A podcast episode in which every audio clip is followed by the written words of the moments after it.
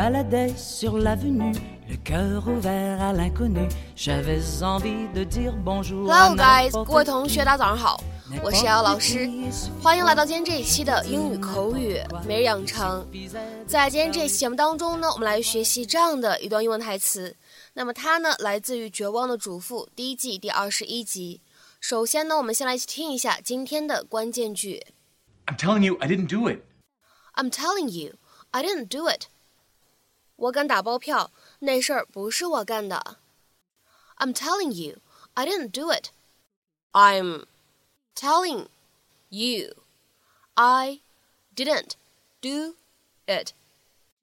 那么今天这段英文台词，我们需要注意的发音技巧有哪几处呢？首先，第一处 didn't do 放在一起呢，咱们会有一个失去爆破，非常的典型啊。咱们可以读成是 didn't do，didn't do。而再往末尾的位置看，do it，放在一起的话呢，它可以做一个连读。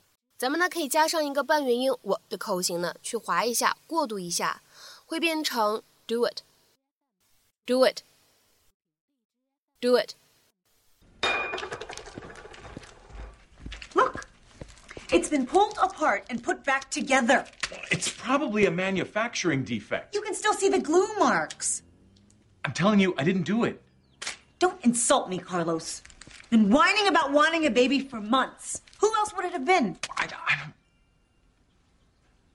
Oh no. What? Mama! Oh, please. Hey, it's possible.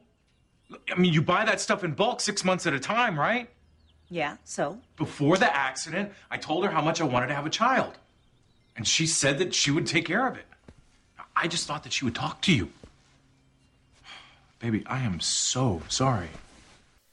在今天这期节目当中呢，我们来学习一个非常有用的表达，叫做 "I'm telling you". I'm telling you，这是一个很口语化的表达，用来强调你所说的是真实可信的，尤其是当这件事情很难让人相信的时候。下面呢，我们来看两条对应的英文解释。第一个，It is used to emphasize what you are saying。 especially when it is surprising or difficult to believe。或者呢，我们也可以理解成为 a phrase emphasizing that the speaker is about to present their opinion on something。当一个人要陈述自己的观点、看法的时候，用以加强语气的一个短语。那么在口语当中呢，我们也可以说 I tell you，或者呢 I can tell you 来替换使用。下面呢，我们来看几个例子，感受一下这样的一些短语它们的用法。第一个。 It isn't cheap, I can tell you. 我敢跟你保证，这东西不便宜。或者说，我跟你讲，这个东西不便宜啊，都可以。It isn't cheap, I can tell you. 再来看一下第二个例子，I'm telling you, that's exactly what she said. 我敢拍着胸脯跟你保证，她原话就是那么说的。I'm telling you, that's exactly what she said. 再来看一下第三个例子。 I'm telling you, that's how it happened. 那件事情，我跟你保证就是那么回事儿，或者说那件事情，我跟你打包票就是那么发生的。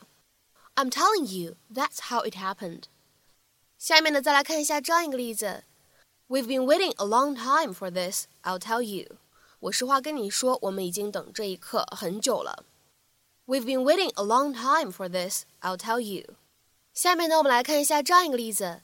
They did not do it, I tell you. 我敢肯定他们没做那事儿。They did not do it, I tell you. 再来看一下倒数第二个例子。I tell you, this burger might be the best I've ever had. 讲真，这个汉堡包可能是我吃过的最好吃的一个了。I tell you, this burger might be the best I've ever had. 下面呢，我们再来看一下最后一个例子。It's not as easy as it looks, I'm telling you. 我敢肯定，这事情做起来可没有看起来那么简单。It's not as easy as it looks. I'm telling you. 那么在今天节目的末尾，请各位同学呢尝试翻译下面这样一句话，并留言在文章的留言区。我敢肯定他知道点什么。我敢肯定他知道点什么。那么这样一句话应该如何去使用我们刚刚学习过的短语去造句呢？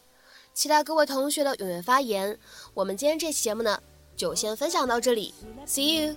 À midi ou à minuit, il y a tout ce que vous voulez aux Champs-Élysées.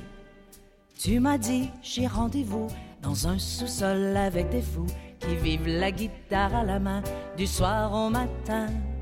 Alors je t'ai accompagné, on a chanté, on a dansé et on n'a même pas pensé à s'embrasser.